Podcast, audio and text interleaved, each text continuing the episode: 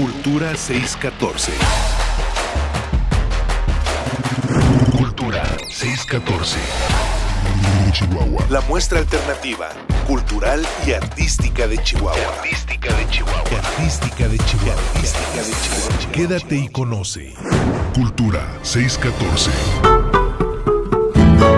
Hola, ¿qué tal? Muchas gracias por estar con nosotros en esta nueva emisión de Cultura 614, un espacio traído a ustedes por el Gobierno Municipal y el Instituto de Cultura del municipio de Chihuahua.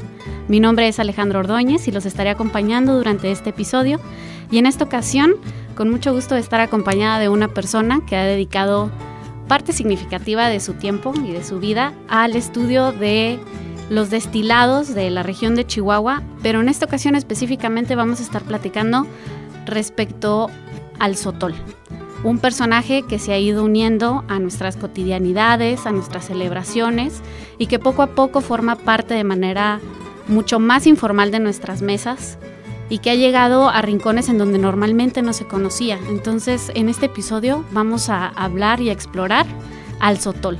¿Quién es y cómo es? como si fuera una persona, como si fuera a un nuevo personaje que hay que conocer, pero qué mejor que conocerlo bien y acompañado de un especialista que me acompaña el día de hoy. Especialista en el sentido de que eh, es otra palabra para llamar a una obsesiva. es otra manera de describir a una persona que ha dedicado mucho de su tiempo, de su neurona, de sus recursos. Y neurosis también. De su neurosis. Entonces, sin más antesala, les presento a Faridi Bujaidar. Ella es una investigadora norteña que lleva desde el 2006 inmersa, como les decía, en la investigación de este y de otros destilados de la región de Chihuahua. Faridi, bienvenida. Gracias. Solo un paréntesis, es del 2016. Del 2016, ¿qué fecha di? 2006. 2006, no, mentira. En el 2006 Faridi era universitaria, que para esto éramos compañeras universitarias. Entonces, definitivamente en el 2006 no andaba Faridi obsesionada todavía con el sotol, al menos no con investigarlo.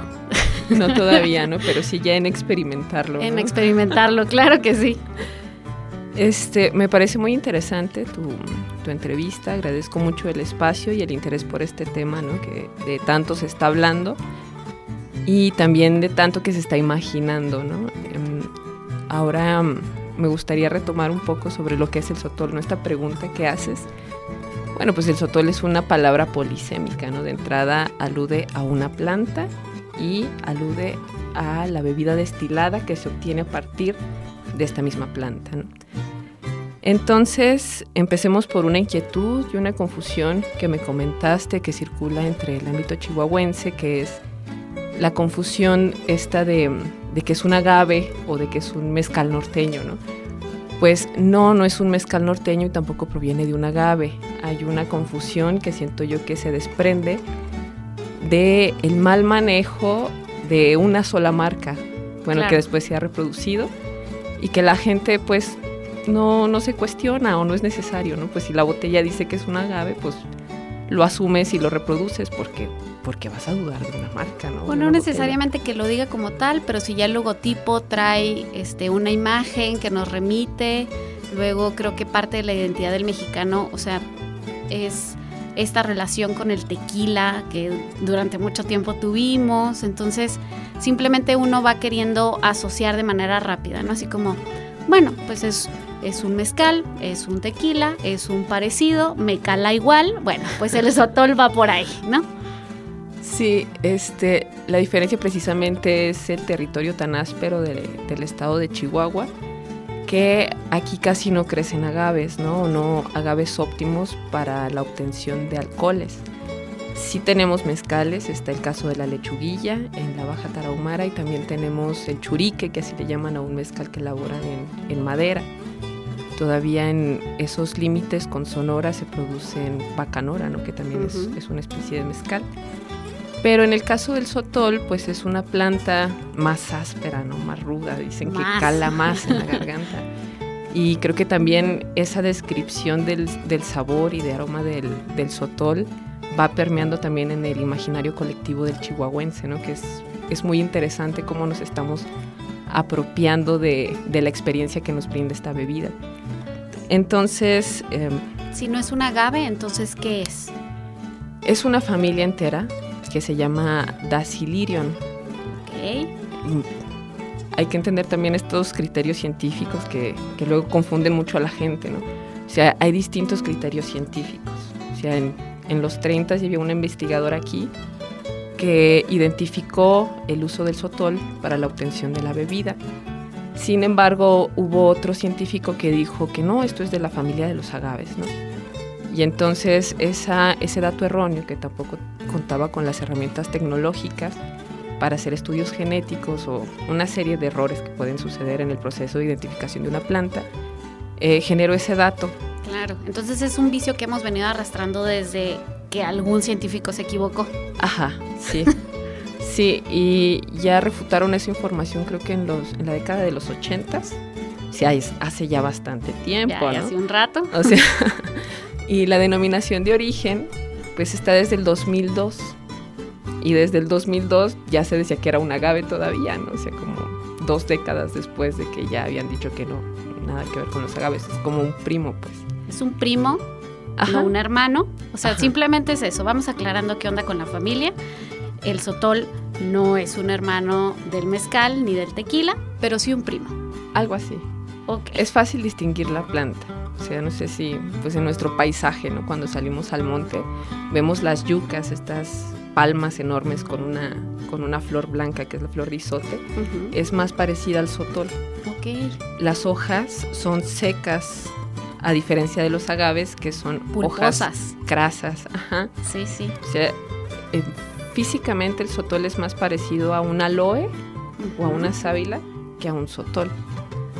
Pero bueno, ya. Ahí ¿Qué? ya con eso, para que usted salga al monte informado, tratando de encontrar. Pero es cuando lo explicas así es muy claro. O sea, en, en, cuestión, digo, visualmente lo imagino y digo, claro, o sea, la hoja es más seca, más fibrosa, no tiene como esta pulpa realmente que esperamos de, de un agave, ¿no? O sea, que realmente tenga como este relleno en medio de las hojas, sino que, pues así como todo en, en nuestra región, es más seco, más áspero, un poco más puntiagudo también, que luego es, este, es, es, parte como de la belleza. Y me gustaría también que comenzáramos a platicar de otros mitos o otros errores que hemos ido compartiendo como respecto a por qué o de qué manera socialmente o en, las poblaciones es que se produce el sotol. Porque luego siempre queremos hacer la relación de que ciertas bebidas tradicionales o, o, que tienen denominación de origen provienen de eh, cuestiones de rituales o cuestiones indígenas. Eh, lamentablemente, o ya en la confusión de los alcoholes y demás, he escuchado gente explicando el sotol diciendo que tiene que ver con los rarámuris o que tiene que ver con ciertas prácticas como espirituales. Entonces, si realmente es algo que está construyendo y que está que estamos utilizando como una cuestión de identidad, pues qué mejor que hacerlo de la manera correcta. Entonces, ¿para qué manipulamos la planta del sotol para llegar a ese destilado? Mm, es una pregunta extraordinaria. Yo siempre digo que el chihuahuense está en búsqueda constante de una identidad, ¿no? Hay, hay muchísimo desconocimiento histórico de, de, dónde venimos, ¿no? ¿Por qué hacemos lo que hacemos? ¿Por qué comemos lo que comemos? Yo no sabía, pero hace poco el, el historiador Jesús Vargas me comentó que en los 40 se quemó lo que era el archivo histórico del Estado, ¿no? Entonces dije, ah, de ahí nuestro vacío existencial, ¿no? Se me perdieron las fotos. sí, pero ya en, en la historia de estas bebidas es muy polémica. Y es muy polémica porque también ha sido objeto de mercancía, ¿no? O sea, hay, hay, muchos discursos que crean identidades falsas para atraer falsos nacionalismos, ¿no? Se dice mucho que el, las bebidas destiladas son una bebida prehispánica. O sea, si tú vas, si tú googleas mezcal bebida prehispánica, te van a, a salir un montón de páginas donde se afirma y se dice que hay una investigación científica detrás. Y un videíto que lo acompaña, ajá, así, ¿no? Con ajá. alguna recreación mágica, cósmica, así. Sí, increíble, ¿no? O sea, pero realmente si tú accedes a ese material bibliográfico, nunca se afirma eso. Y de hecho, no se puede afirmar y no lo van a poder afirmar científicamente porque el sotol no es prehispánico ni el mezcal tampoco. Porque para empezar nuestra región no lo es, o sea, no pertenece como a esta cuestión cultural de lo que entendemos por prehispánico, ¿no? Por mesoamericano, por ritos, etcétera. Sí. Si hay algo que une al sotol con el mezcal, con el bacanora, con la charanda, con muchos otros destilados, es la técnica para obtener el alcohol. Es una técnica muy sofisticada que, que se les otorga o se les concede a los alquimistas medievales. ¿no?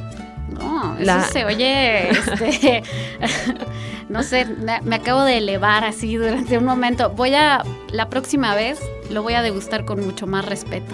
Sí, para hacerlo entendible, todos hacemos como baños marías, ¿no? Ya sabes, como una evaporación lenta para comer algo más condensado, ¿no? Con menos cantidad de agua.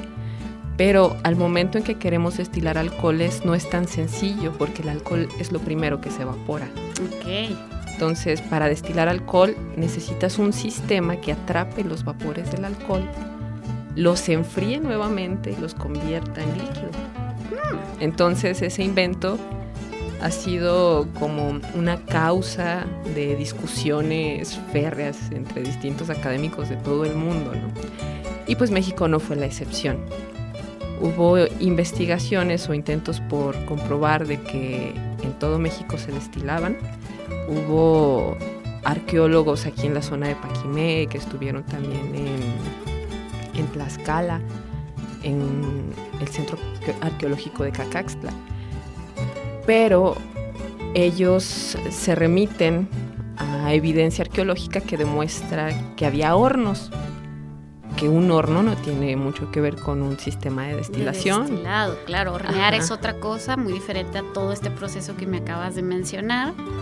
Sí, sí es difícil. Yo también cuando llegué aquí a Chihuahua que empecé a escuchar de que el sotol era prehispánico y que lo usaban no sé quiénes y no sé cuáles, dije, oh, ¿qué está pasando aquí? ¿De dónde sacan esa información? Pero bueno, me parece muy interesante cómo la gente también se apropia de estas historias y se apasiona y le da sentido a, su quehacer, ¿no? Y también se convierten como en educadores. A, mí me parece sumamente noble y creo que no es necesario que todo el mundo se apasione y quiera investigar si es cierto o no es cierto lo que están escuchando. Claro, pero bueno. Para eso solo hay loquitos como Faridi, son pocos, lo cual agradecemos, porque no pueden andar sueltos ahí tanta gente.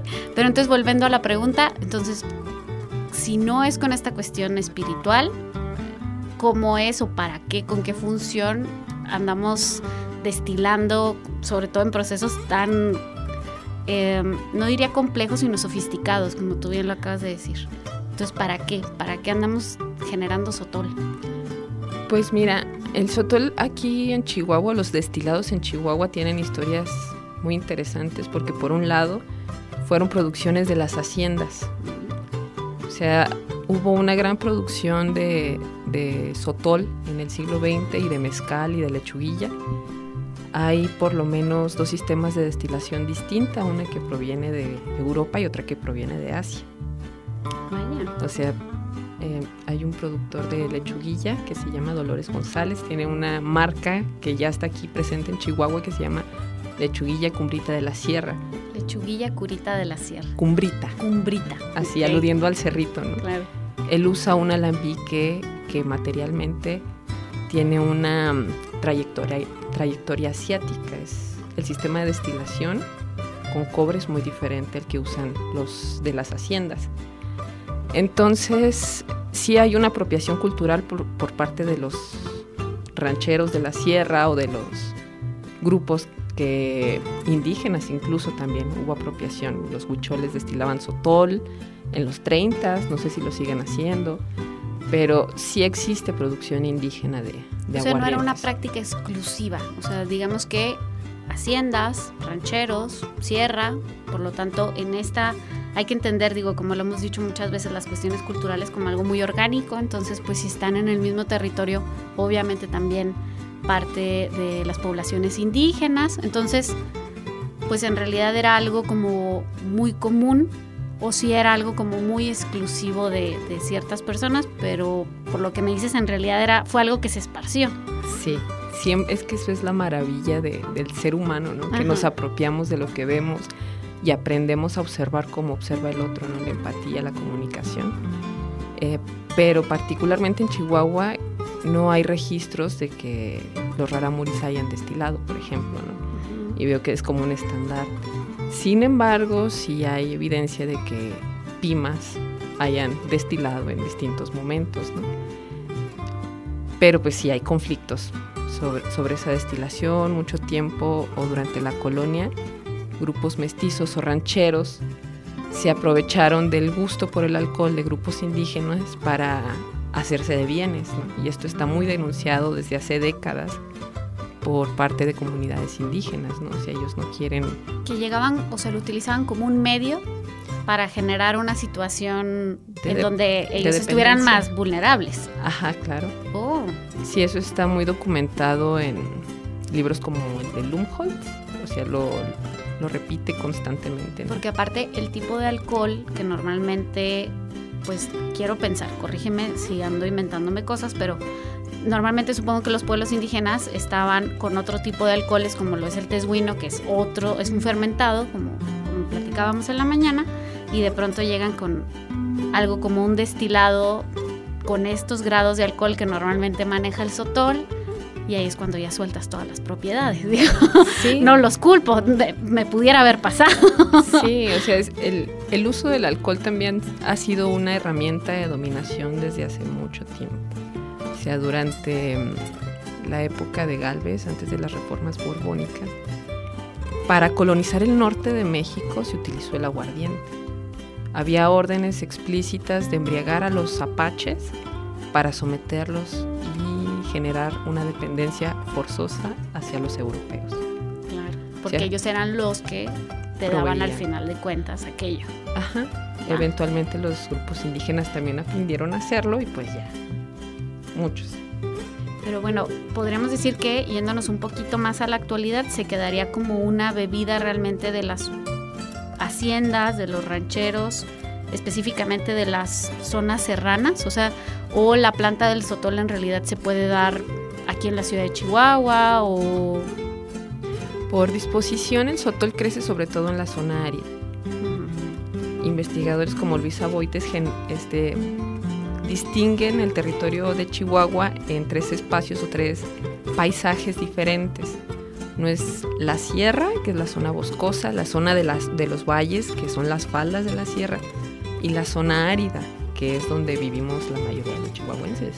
Por si usted no lo había notado, con este calor en abril, usted vive en una zona árida. Y entonces en esta zona árida es donde mayor crece el sotol y tampoco hay tanta disposición de agave. Entonces aquí se destila sotol. En la zona de los valles se puede destilar tanto sotol como lechuguilla y en la zona de la sierra también se destila lechuguilla o mezcal y también se utiliza el sotol, ¿por qué no? O sea, no son, no son excluyentes, son bebidas que se pueden combinar o materias primas que se pueden fusionar en una misma bebida. Ah, ok, entonces realmente eh, existe la mezcla de una lechuguilla con un sotol en una sola bebida. Es muy frecuente. De purista. De todo lo que me estoy perdiendo. Bueno, Feride, ¿y cómo es que llegamos un poco a, lo que estamos viviendo actualmente, que es este boom del sotol, ya entrando como en una rama de la comercialización? Porque digo, durante algún tiempo, algunos años, yo recuerdo que pues si uno encontraba un sotol comercializado únicamente era una sola marca, que durante mucho tiempo estuvo y de pronto de unos años para acá hay una fuerte comercialización que nos presenta una variedad desde aquellos que presumen ser como muy caseros o que realmente eh, presumen esta cuestión del origen, de que me lo traje de tal parte de la sierra, ¿no? Y, demás. Luego también se juega mucho con el concepto este de que eh, es ilegal, así, ¿no? Como que me traje esto que es tan especial y es tan tan de casa, tan puro que, es ilegal, ¿no? Hasta eh, el comercializarlo realmente, como tú ahorita mencionaste, la famosa denominación de origen. Para aquellos que nos están escuchando, ¿a qué nos referimos específicamente con la denominación de origen? La denominación de origen es, se desprende de un tratado internacional que se llama el Arreglo de Lisboa. Haz de cuenta, varios países se organizan para proteger la autenticidad de ciertos productos en distintas partes del mundo. Si tú firmas ese tratado, este, te comprometes a, a no hacer vino francés, ¿no? Vino Merlot, o Cabernet, o no sé, o champán. Como estar de acuerdo de cada quien lo que le toca. Exacto. Zapatero a tu zapato. Entonces, en México, quien regula las denominaciones de, origen es el Instituto Mexicano de Propiedad Intelectual o INPI. Ok. Pero a la fecha, el INPI no cuenta con las herramientas para resaltar las cualidades ni geográficas, bueno, a lo mejor geográficas un poquito, pero culturales o las o de calidad de los productos que está protegiendo. Entonces, es un desastre, según, según mis estudios es un desastre. Ya que en una opinión muy personal, se resume, es un desastre. Pero... Porque es muy complejo, o sea, también creo que son cosas que no es como tan sencillo como decir, ah, pues simplemente en Guadalajara se da el tequila y se acabó. Y en Oaxaca se da el mezcal y se acabó. Y por lo tanto en Chihuahua se da el sotol y se acabó. Es más complejo. Sí, pero sí la denominación de origen contribuyó a este boom del que hablas del sotol. Sin embargo, también contribuye a la elaboración de sucedáneos, de cosas que parecen sotol, pero no necesariamente lo son, en atención a la tradición, en atención a la calidad etcétera, etcétera. Ese es el problema también que propician los booms de algunos productos. Y lo que me preguntaba sobre la comercialización, se me hace muy interesante que actualmente en Chihuahua hay comercializadores muy comprometidos o que se han preocupado por buscar información, por ir con los productores, por darle difusión más allá de lo que establecen las normas.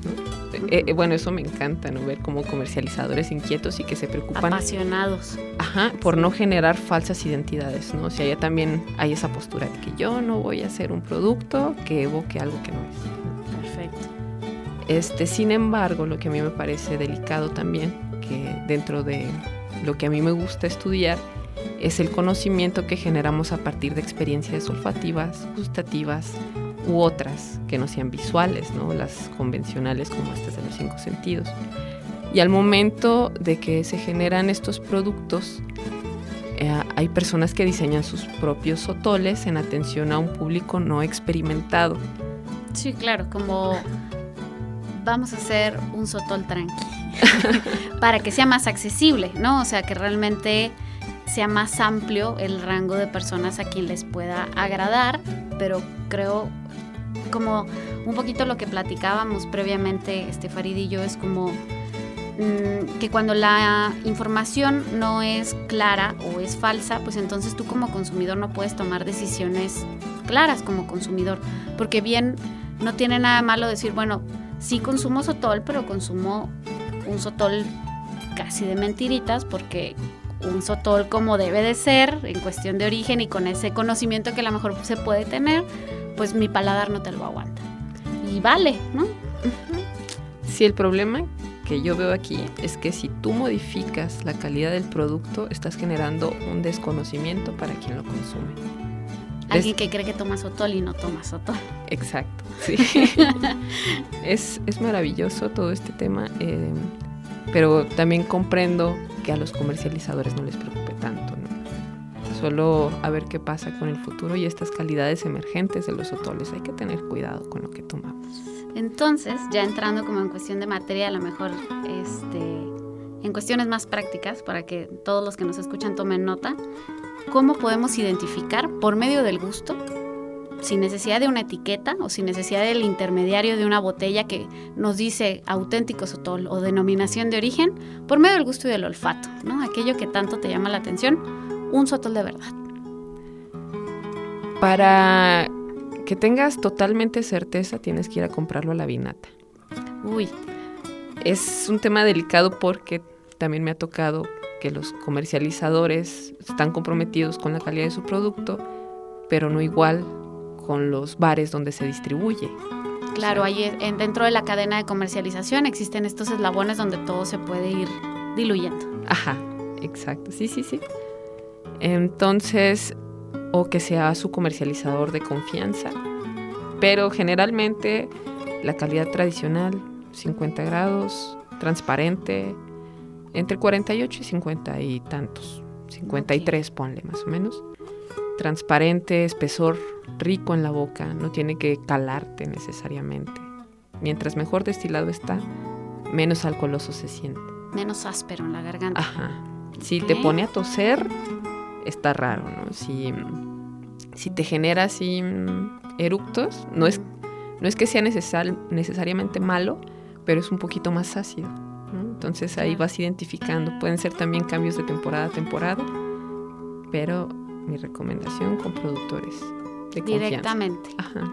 Claro, yo creo que es como lo que aplica con eh, casi todo aquello que podamos consumir. Entre más cercano esté del productor, este, aseguramos un poquito, ¿no? Que dentro de ese eslabón no se nos vaya yendo la esencia de lo que queremos realmente probar. Sí. Eso está, está lindo, me gusta el pensar en que vamos generando una identidad por medio de, de aquellos archivos de lo que probamos, de lo que olemos y el cómo nosotros nos relacionamos con eso.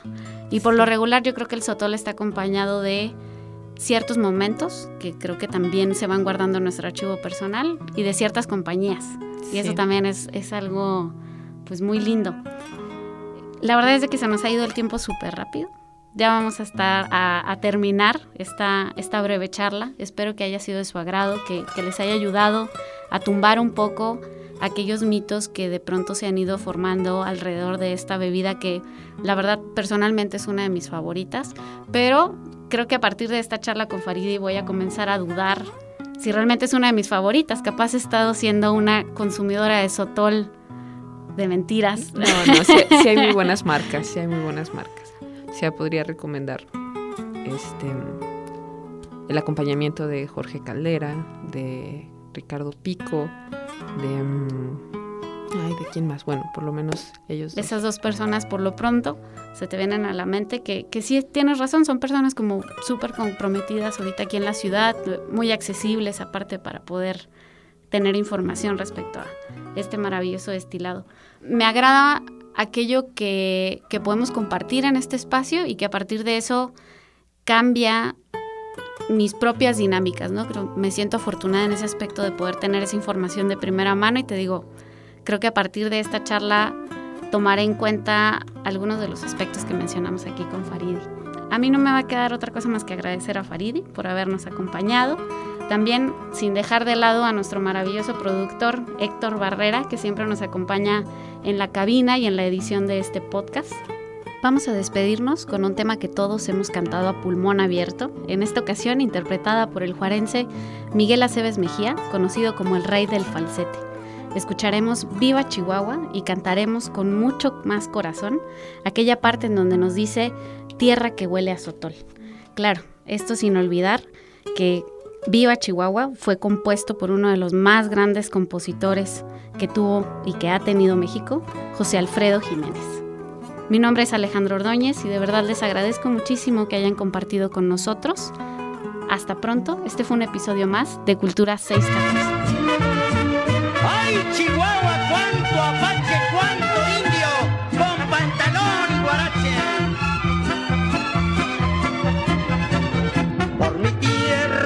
Que es Chihuahua esta tierra tan llena de alegría, ahí va la vida mía, ahí va mi corazón.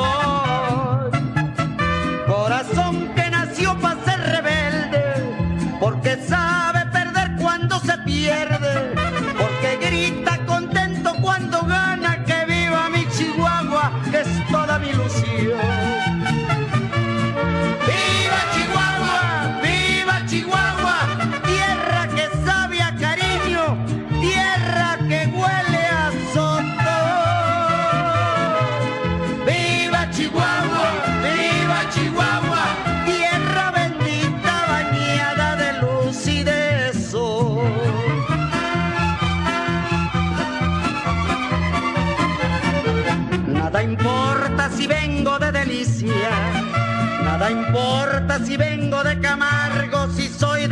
grandes, de Juárez o. Lo que importa es que todo sea Chihuahua sangre sea sangre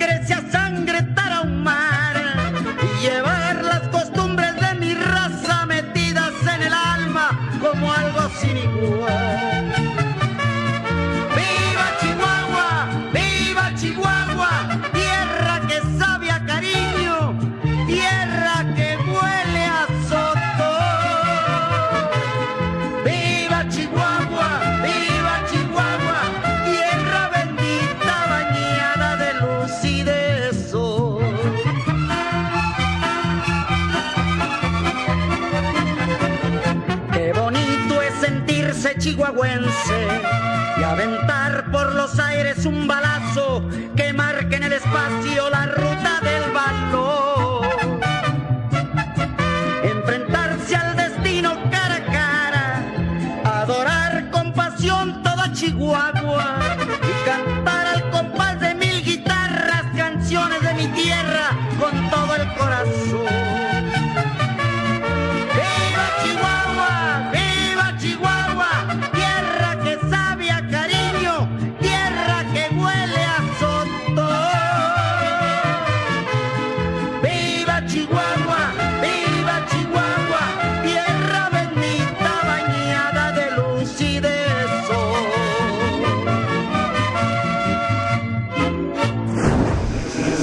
Escuchaste y conociste.